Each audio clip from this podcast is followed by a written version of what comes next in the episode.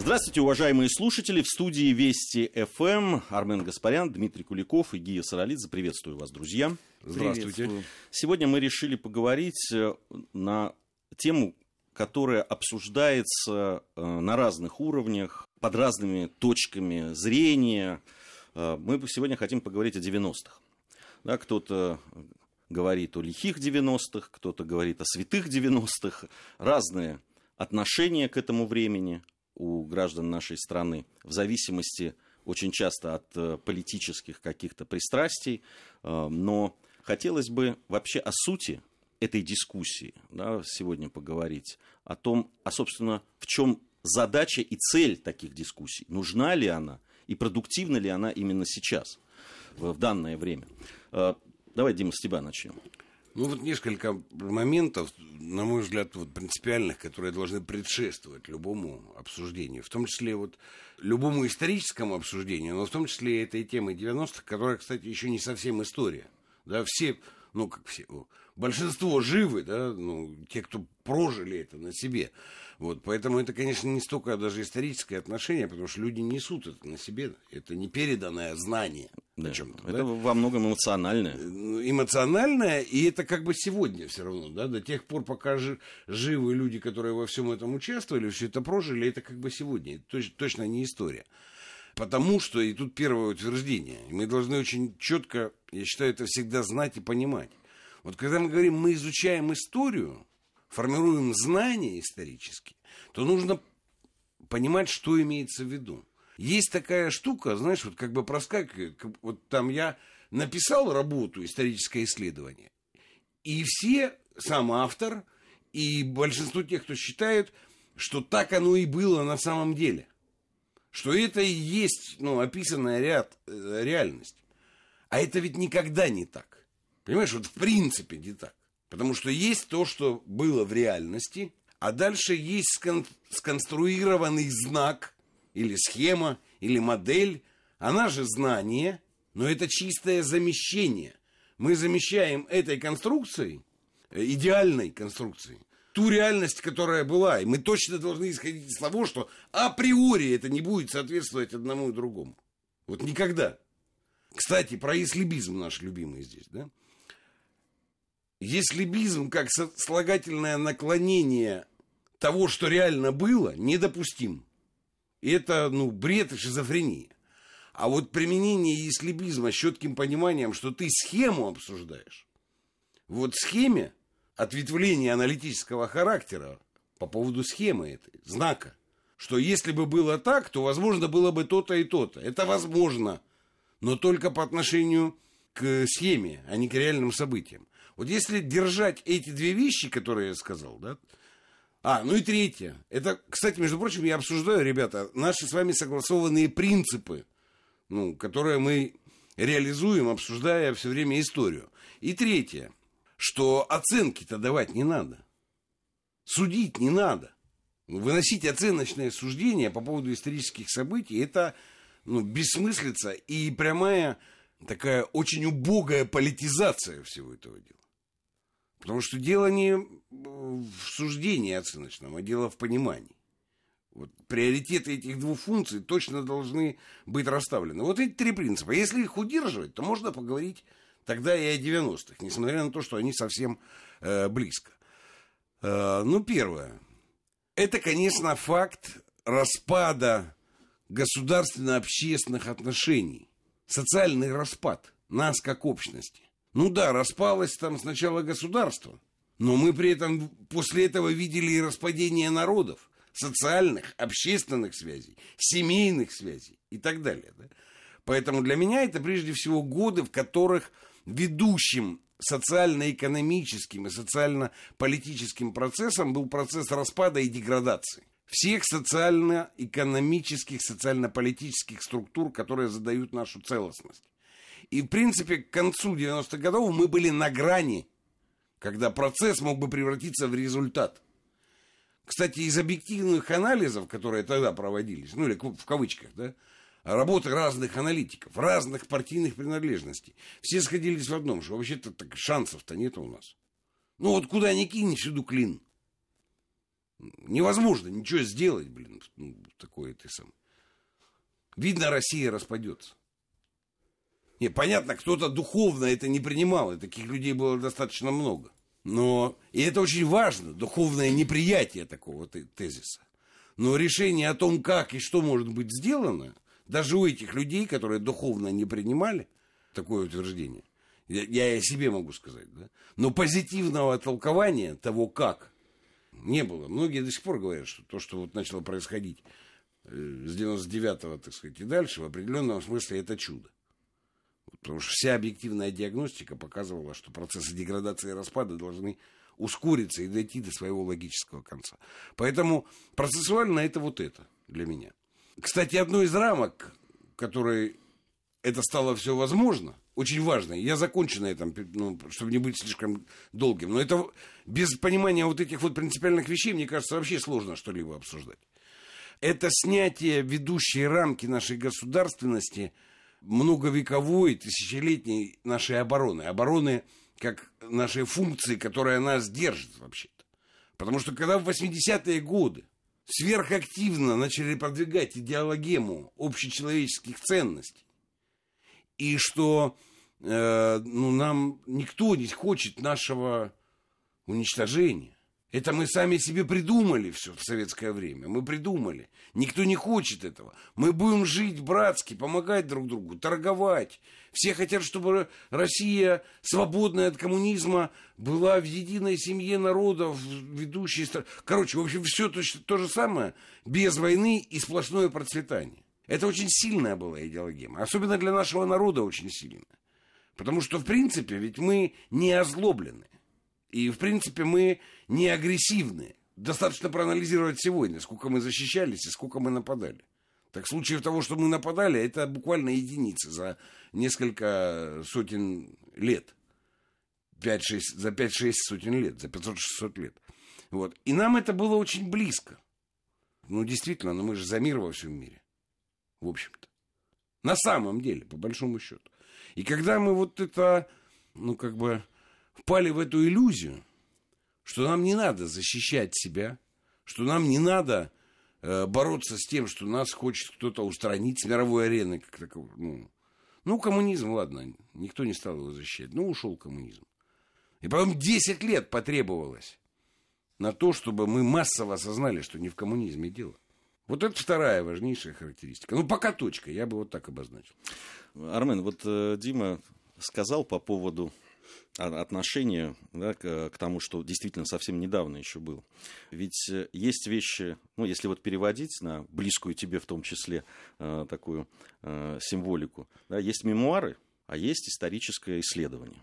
Вот очень часто 90-е годы, о которых, да, там, э, когда рассуждение идет, она такая в жанре мемуаристики скорее, чем исторического исследования. Дима тоже об этом сказал в, в, в самой сути да, того, как идет эта дискуссия. Мне как раз интересно, почему эта дискуссия такая острая сейчас, на твой взгляд? Вот именно по 90-м. Ведь э, часть общества считает, что вот э, чуть ли не 90-е были тем временем, которые подготовили 2000-е годы там, и тот взлет и, и, и укрепление страны и так далее. И, просто э, им воспользовались. Да, было тяжело, да, были э, трудности, э, да, там э, в, рушились э, социально-экономические, социально-политические какие-то связи и конструкции, но это все подготовило то новое, что появилось. Вот э, как ты относишься к такой э, дискуссии и, э, и почему, на твой взгляд, она такая острая?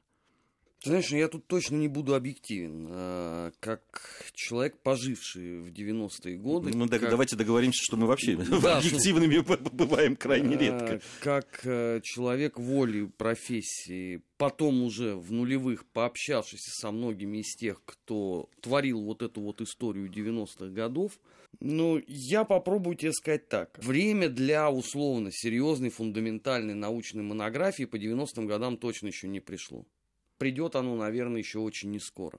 Это должны будут делать однозначно потомки. Это не должны сделать те люди, которые тогда жили. Потому что у каждого из нас свое отношение к тем процессам, которые происходили. И мы зачастую, может быть, будем выставлять э, даже политические знаки вне зависимости от того, благо там было какое-то в 90-х, или наоборот, все это было э, исключительным злом. Дискуссия-то, она же никогда не стихала, просто в последнее время сильно расширились медиавозможности. Тогда же не было такого количества телеканалов, тогда не было такого количества радиостанций, э, не было интернета в таком вот виде, каком он э, есть сейчас. Эти дискуссии зачастую носили характер там еженедельный на страницах определенных газет. Вот там, например, там, Александра Андреевича Проханова, да, в его газете это творилось.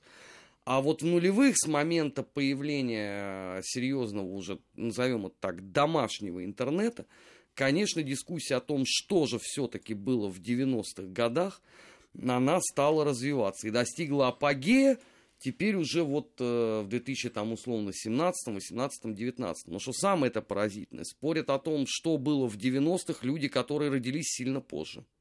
Вот этих всех событий. Люди, которым сейчас там условно от 15 до 19 лет, вот они будут с упоением рассказывать о том, э, как э, было тогда. Вот у меня, знаешь, есть очень яркий пример, вот у моего продюсера, э, ребенок, который сейчас ходит в 11 класс. Вот он рассказывает маме, что она видела на самом деле в 90-е годы. И это абсолютно не единичная история, она массовая. 90-е годы мифологизированы с двух сторон. Вот почему и не будет э, долгие годы еще никакого серьезного. Удивительно, мы говорим с одной стороны, что это вот это совсем недавно и так далее, и в то же время я абсолютно согласен, что они мифологизированы, причем и с одной и с другой стороны. Камрад, ну согласись, что это далеко не первый случай в нашей истории. Давай вспомним, что в, в 1927 году, когда отмечалось э, 10 лет Великой Октябрьской социалистической революции, она была не меньше мифологизирована Согласен. с двух сторон. Поэтому, ну, это может быть у нас э, такая традиция. А потом, понимаешь, ведь когда те уже немногие, по сути, видные участники тех событий подбрасывают э, в эту дискуссию, это даже не дровишки, а цистерну э, с бензинчиком, то, конечно, она будет э, вспыхивать все ярче и ярче. Ну, там из последних примеров, когда Чубайс посмотрел фильм «Бригада» и был потрясен. Он даже не подозревал о том, что вот это тоже часть 90-х годов. И это, конечно, все будет э, сказываться на обществе. И заметь, что как элегантно из э, схемы выпали очень многие важные, на мой взгляд, составные части э, той эпохи. Никто не вспоминает уже про гуманитарную помощь. Все эти ножки Буша, это отвратительное э, картофельное пюре, это датское молоко с датскими э, этими сосисками. Это все уже осталось где-то очень там далеко, и кто-то вспоминает. Почему молоко? Порошок был. Порошок. А да. разводить самому надо было. Да. И кто-то будет просто вспоминать о времени э, своей юности, беззаботной, а для кого-то это будет временем чудовищных и абсолютно диких унижений. Ты знаешь, что я в 94 году писал курсовую в Ленинской библиотеке и видел пустой зал. Вот ты можешь это себе представить? Вот насколько людям было вообще не до чего. Пустой зал. И в курилке сидел, видимо, какой-то, я не знаю, там, кандидат наук. И жевал одиноко вот этот бутерброд с сыром. Вот я вот до сих пор это вспоминаю. Вот ну, это вот показатель для меня того, что тогда происходило. Э, я думаю, что у многих э, людей, которые пережили 90-е годы, у них есть такие вот маркеры. Для меня это раскисшие ящики Э, возле метро. Метро, да. Вот и это, крысы. Это, да, это просто вот знак того времени. Э, да, вот эти вот бесконечные ряды э, с продававшими бабушки, бабушки сидящие, да, да. сидящие. Это вот, для меня это абсолютно такой вот Не, ну это, это картинка того времени. Это, это символизация определенная, Конечно. да, кар- картинным образом сделанная. Но, понимаешь, какие-то вещи существенные, еще раз говорю, ну да, там время было тяжелое. Вот, а с другой стороны, мы были молоды. Переживали ли мы так, вот с тобой, Гия, тогда встречаясь в начале 90-х, там уже после университета, ну переживали ли мы вот так сильно ужас жизни? Я помню эту квартиру, которую ты снимал, да, но это сейчас посмотреть на это, ну а у, у меня не лучше было там и так далее. Вот. Нет, мы так это не переживали. Мы считали, что надо, надо двигаться вперед. Да? Ну, не все люди так, а каждый по-своему. Но при этом точно говорить о том, что это было какое-то прекрасное время, Но с точки зрения молодости оно было прекрасным. Так же, как и для наших дедушек и бабушек, ну, там, э, 30-е годы, для многих они были прекрасными, понимаешь? Ну, как, как бы там ни было. Но это же не имеет отношения к сути исторического процесса. Абсолютно. Да? Ну и по поводу прекрасной, ты знаешь, все равно э, часть этих лет, сейчас уже, да, там, с вот этой вершины прожитых лет, э, ты смотришь, и многие годы эти просто потеряны с точки зрения но... там профессиональной, с точки зрения, ну, это ну, что-то потеряно, конечно, да, но ты понимаешь, в чем дело? Ну, это же вопрос выбора. Ну, кстати, понимаешь? Вот передо мной несколько раз вставала проблематика уехать. Ну, там, предложения завлекательные там и так далее. Думаю, и перед тобой тоже. И для, ну, мы постарше, Армен, но для тех, кто были вот в нашем возрасте, да, в эти 90-х. То есть от 25 там, до 30, грубо говоря, да. Но не уехали же, да, потому что, ну как, ну это же наша была жизнь. Ну да, ну такие, ну так обстоятельства сложились. А что, ну как бы, а что теперь нужно сделать? Прекратить жизнь, что ли? Ну, по крайней мере, в нашей с тобой компании так вопрос не ставился, да? Нет. Да, но, не, ну кто-то, конечно, там больше пить начал. Мы знаем, да, такие, так сказать, ну, линии тоже были. Но это, э, опять же, понятная судьба для русского человека, да. У него, когда он не видит выхода, с ним происходит вот это. Ну, ну да, ничего хорошего в этом нет, просто, ну, такая жизнь. Вот, поэтому есть вот этот житейский слой. А есть слой еще как бы и принципиальный, и процессуальный. Понимаешь, вот приватизация. Но мы же так и не разобрали приватизацию. Э, ну, там у нас очень много оценочных суждений. Потому что, ну давайте вот так посмотрим исторически. В Советском Союзе была общенародная собственность. Внимание, не государственная, общенародная собственность. И в какой-то момент произошла, до всяких ваучеров, произошло огосударствление общенародной собственности. Она стала государственной. И это была первая приватизация. А мы вообще ее проспали. Ну, не обратили на это внимания никакого. А потом государство, как собственник, чью собственность признали, все были согласны с этим. Распорядилось этой собственностью. Ну, то есть продало. За ту цену, не за ту. Но в целом-то проблема и ситуация выглядит в этом. Да не было у нас никогда государственной собственности, если быть строгим. Своего рода, кстати, очень высокоразвитый был траст, буквально по английскому праву. Да? Вот есть народ, собственники всего этого. Партия учреждает траст и назначает управляющего государственного. И государство просто управляет общенародной собственностью. Ну так слом весь произошел ведь на этом. Когда общенародную собственность отменили, а ввели государственную. Дальше все было понятно. Собственник может распоряжаться своим имуществом. Но, в принципе, ведь этого никто так не обсуждает. А если этого не обсуждать и не понимать, как это произошло, то ты ничего не разберешься в том, что потом ну, дальше делал Чубайса, как они все это делали и по какому праву. Не, проклинать Чубайса, это, пожалуйста, сколько угодно. Это точно не, не герой моего романа. Я считаю, что все, что они сделали, они, кстати, во всем сами признались. Приватизация нужна была не для повышения эффективности, ни для научно-технического прогресса, ни для развития.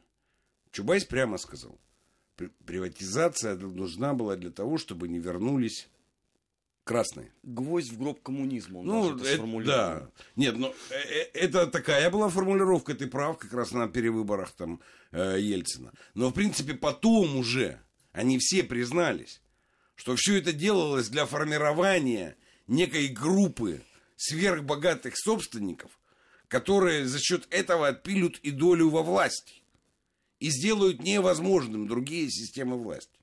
Они-то это делали.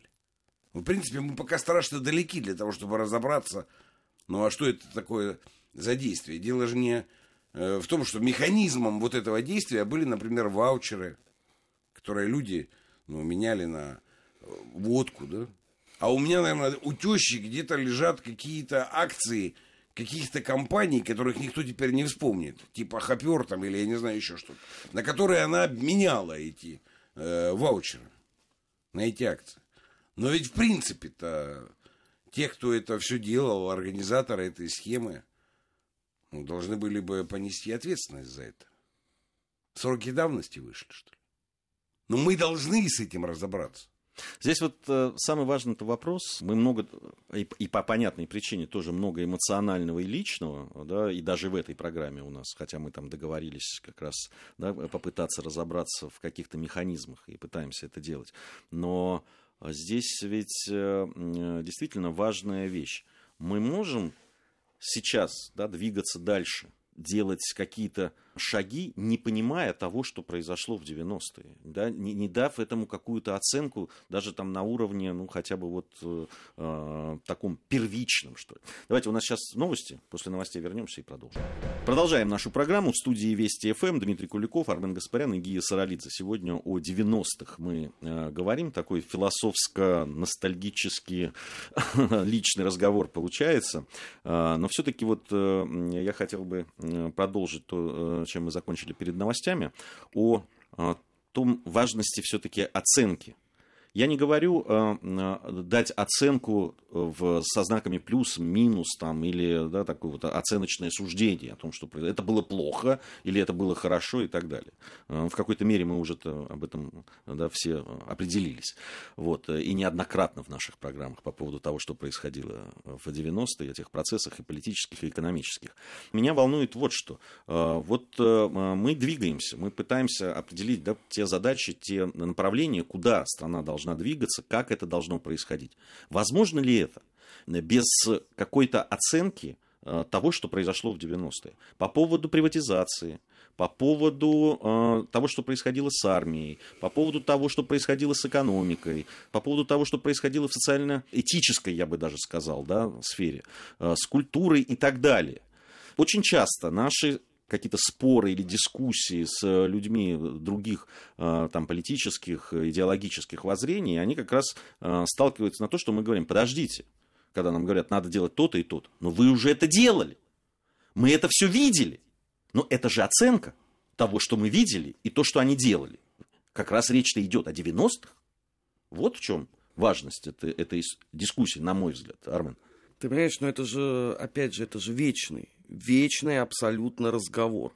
А, ровно то же самое происходило сто лет назад а, в недрах русской миграции, когда обсуждался февраль, марта, апрель, май 1917 года. Вот ровно так же раздавались голоса, что надо делать так, так и так, на что им люди, которые выжили в гражданскую войну, говорили, подождите, ну ровно же это и было сделано, и это стало причиной э, трагедии.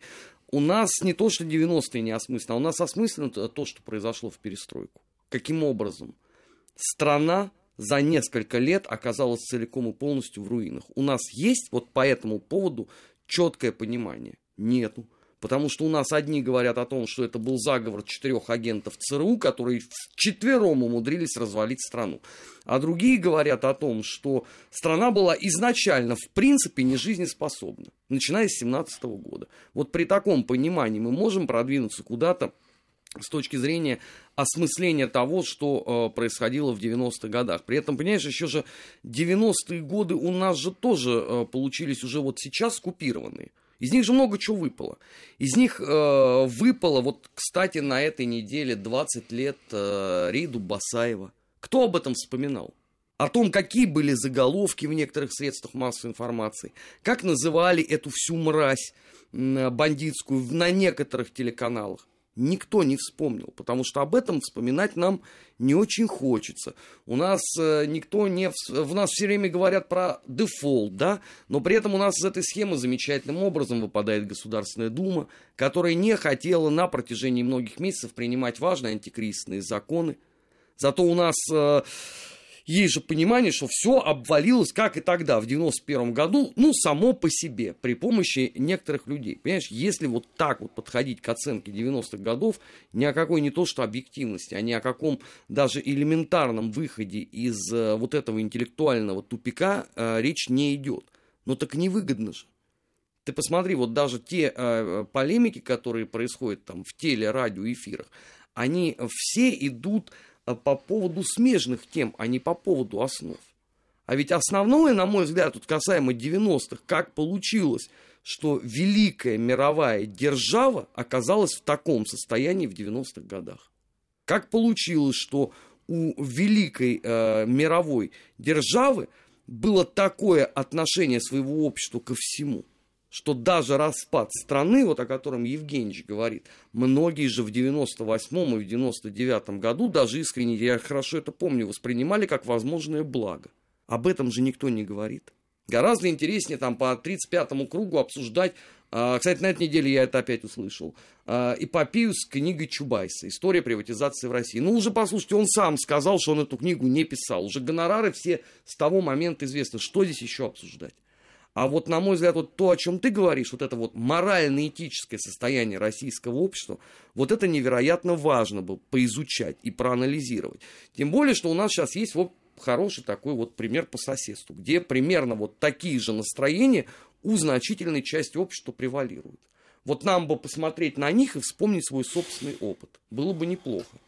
Да, по поводу морально-этического состояния общества. С одной стороны, э, понятно, что ну, такие сломные да, эпох, они в, к жизни вызывают э, бесов и демонов э, и так далее. Но, честно говоря, и, и в этом упреке есть правда, очень многие говорят, подождите, но ведь начало 90-х – это люди, воспитанные в Советском Союзе.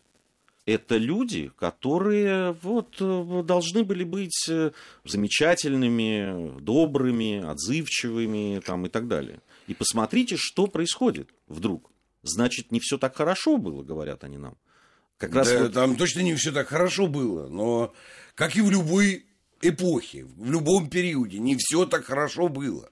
Между прочим, в самой плохой эпохе всегда есть позитивные стороны, понимаешь? Потому что, ну да, 90-е были ужасными, но могло быть так, что нас бы не стало прямо в 91-м году или 93-м. Как там и с чем Ельцин работал, это отдельная тема ну, этого исследования. Но мы-то понимаем, что могло все прямо, ну, прямо тогда. Рвануть. Да. И что тезис «берите суверенитета сколько хотите», он ужасный и чудовищный тезис. Ну, а мог ли сказать Ельцин тогда что-то другое? Это вопрос для обсуждения. Я, кстати, не утверждаю, что мог. Но я не утверждаю, что ему обязательно надо было произнести этот тезис. С этим надо разбираться. Потому что нужно понимать, каковы были реальные обстоятельства да, этой ситуации. И ну, потом, прежде чем схемку нарисовать, которая реальность у тебя заместит, должен сам стать внутрь этой схемки спросить себя, а что ты бы делал? Вот в этих обстоятельствах. Ну, знаешь, это вот интересно, это же понятно на таких каких-то там простых вещах. Вот, например, Курское сражение, героический бой под Прохоровкой. И вот обсуждают, как там, значит, по распадку пошла танковая колонна, и всем было очевидно, что она погибнет, но она пошла, потому что надо было, значит, выполнить боевую задачу. Да, так для тех людей, которые пошли в этой колонии выполнять эту боевую задачу, было понятно, что они погибнут, потому что она простреливалась. Ну, это балка, да, абсолютно. Понятно им абсолютно было. Но они понимали, зачем и почему они это делают. И что произойдет в результате этого их броска и их гибели, в принципе. Вот это обсуждать отказываются. Вот поэтому э, это очень важный принцип. А что бы ты сделал внутри этих обстоятельств? И попытаться но только обстоятельства должны быть изложены ну, системно, в полном объеме, с оценкой всех факторов и последствий. Вот это я готов обсуждать. Но мы пока страшно далеки от того, чтобы это в таком режиме обсуждать. Ну, кстати, и по большей части исторических моментов. Советская история почти вся пока находится так, да, вот в таком режиме что нет системного описания всех обстоятельств, взаимосвязи между ними и возможных последствий, в которых принимались решения. Потому что я еще одно утверждение сделаю. Человеческая история – это есть история принятых и реализованных решений. Конкретными людьми или группами людей. Народами. Ну, кстати, вот вы меня никак не убедите. Мы, как народ, и нам, может быть, стыдно должно быть за это, а может, не должно быть стыдно, мы, но мы должны выработать в том числе эмоциональные отношения. Но мы к концу 80-х, как народ, решили, что все, это было народное решение. Если бы оно было другим, то ничего бы там, ну, теперь можно разбирать, откуда взялось это решение. Как людям объясняли, что, конечно же, баночное пиво в жестянке лучше, чем то, что вы пьете из граненого бокала, из бочки. И все говорили, да, действительно, хотим только баночное, а вот это больше не хотим. Решения берутся откуда-то, они не берутся просто Формируются, так. я бы даже сказал. Точно, да, формируются, конечно. Но они, будучи сформированными, они потом реализуются. Советский народ, это обращаясь к советскому народу, реализовал сформированное решение. А рефлексии, понять, какое, к чему его готовят, куда его толкают, этой рефлексии не было. Советский период, кстати, не давал возможности оценивать себя в историческом процессе. Это ну, наше образование, наша пропаганда отшибла начисто у наших людей. Конечно, очень важная часть 90-х э, и вообще составляющая да, исторического процесса – это э, то, что происходило в регионах и то, что происходило прежде всего на Северном Кавказе. Безусловно, э, оценка оценка того, что произошло тогда в Чеченской республике, в Первая Чеченская война, это, с одной стороны, требует безусловного да, там, а, а, изучения и оценки вообще действий власти, э, того, что происходило, действий внешних игроков э, на Кавказе. Конечно же, это надо рассматривать и с тем, что происходило в то время на постсоветском пространстве, в Закавказье, в частности, в это же время, там, да, да, середина 90-х годов, начало середины 90-х годов. Но это еще и очень важная на мой взгляд, очень важная вещь, которая там с точки зрения э, такой э, да, социально-политической э, окраски 90-е без этой войны рассматривать невозможно, согласись, Армен. Да так и есть. Ну, вообще, это, конечно, тема, наверное, отдельной программы. То, что происходило тогда, вот в 94 году на Северном Кавказе. Знаешь, я вот как сейчас помню вот эту вот безумную абсолютно атмосферу, когда каналы телевизионные полдня после того, как было объявлено о том, что это началось, полдня цитировали Лермонтовские строки. Это было какое-то умопомешательство. Все стали читать Лермонтова. Все стали говорить о том, что э, категорически ничего нельзя делать. Напротив, э, если хотят, э, пускай, пожалуйста, уходят. Не нужно делать ничего. Бесконечные вот эти вот манифестации поддержку повстанцев, в поддержку безоружных людей. Это вот сейчас, наверное, многим очень сложно поверить. А ведь это было, по сути, каждый день. А, у памятника Пушкина, около приемной, тогда даже не ФСБ это было, а ФСК, по-моему, да, Федеральная служба контрразведки они назывались. Это происходило постоянно. Вот такой всплеск э, пацифизма в обществе, это, конечно, было весьма и весьма удивительным. А самое главное, это ведь после событий 93 -го года. Ведь тогда ровным счетом никакого пацифизма никто не демонстрировал. Ни одна из сторон. Да, не те, кто э, был в Верховном Совете, не те, кто их оттуда выкуривал. Все, напротив, готовы были вот до победного конца. И потом наступает 94 год, проходит год, по сути, с тех событий, и армия оказывается предоставлена вообще сама себе. Потому что то, как, извините, обливали э, армию грязью, ну, ты знаешь, даже 1917 год отдохнет. Даже тогда э, подобного рода э, вещи не звучали. И потом несколько лет вот этого осознания позорности собственной миссии. Вы же, наверное, еще лучше даже меня вспомните, как тогда вот эти вот наши либеральные деятели, у них был слоган «Нам стыдно быть русскими» за все то, что произошло э, э, в Грозном, э, в Гудермесе, в других районах Чечни. И потом вот уже 99-й год. Как резко поменялось отношение общества ко всему тому, что произошло. Вот мы с тобой же, да, по-моему, говорили, что вот бомбардировка Югославии очень многих отрезвила от либеральных воззрений и качнула их условно в правый э, сегмент. Но еще больше это, конечно, то, что произошло на э, Каширке Гурьянова. Потому что это стало понятно, эта война не там, а эта война здесь. И эта война не за независимость, а война против как таковой русской государственности.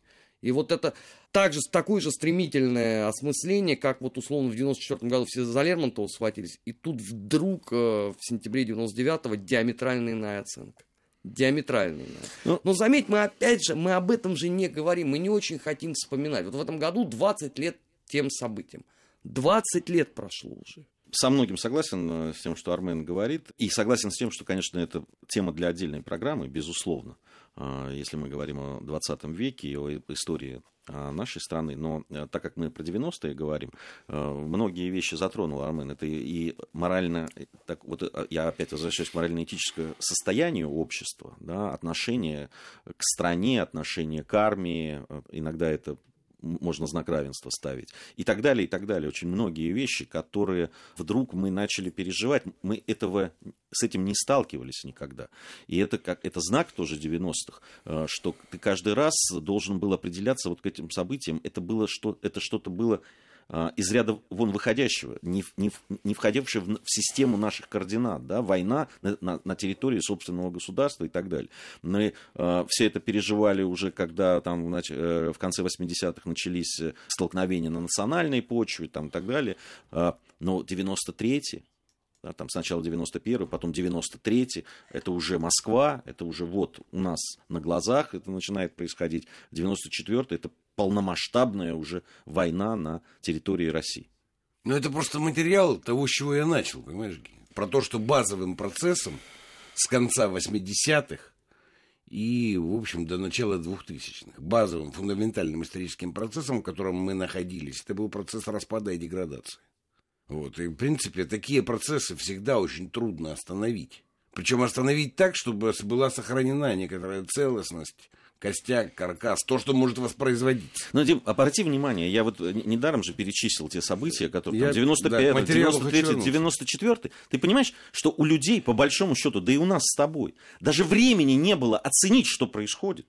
Потому что это происходило вот просто э, вал, да, такой. Ну, знаешь, 91 Мы не успели это проглотить 93-й. 90, 93 мы еще не успели здесь побелить э, э, дом правительства, да, там, э, э, расстрелянный. Как тут начинается война. Настоящая. И в то время нужно помнить, что 100 э, долларов или его эквивалент в рублях, неважно, были большими деньгами.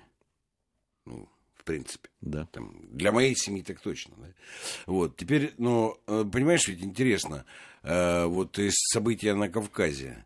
Могу тебе сказать так, я думаю, что объявленная первая военная операция была ошибкой, вот, но при этом она не отменяла того процесса, который доказательно завершился в 99-м.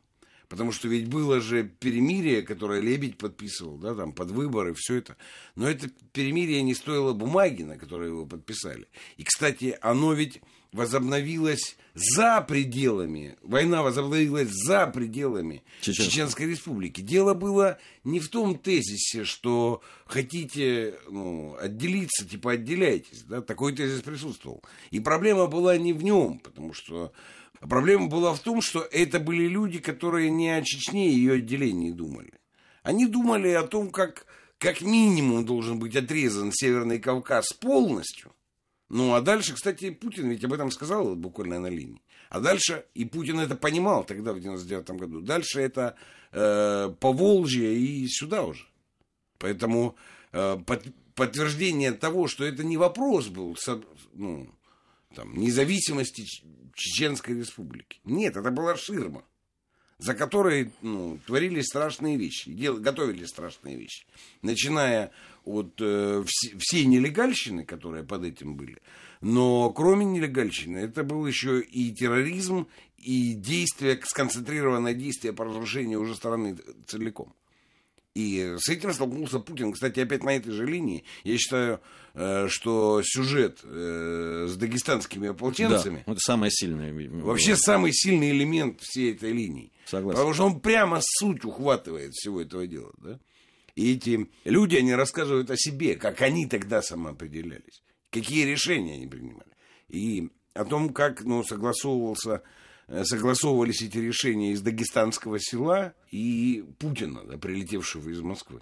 Это очень важно, потому что вот эта вот ситуация необходимости защищать себя, это то, с чего я начал наш разговор, да, она ключевая вообще для воспроизводства нас как государства, как страны, как народа, как нации. Вне этой рамки нашего воспроизводства не будет, потому что как только вы откажетесь защищать себя – даже ценой собственной жизни. Вас разрушат. Потому что, ну, это доказывает вся наша история, в том числе и история 90-х.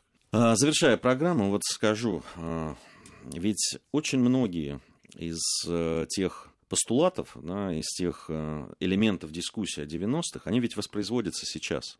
И по поводу, кстати, нас как осажденной крепости, да, когда говорят, да кто, кому вы нужны, ведь эти все разговоры опять начались мы опять слышим все то же самое. То, что слышали в конце 80-х, и итог мы видели уже в 90-х.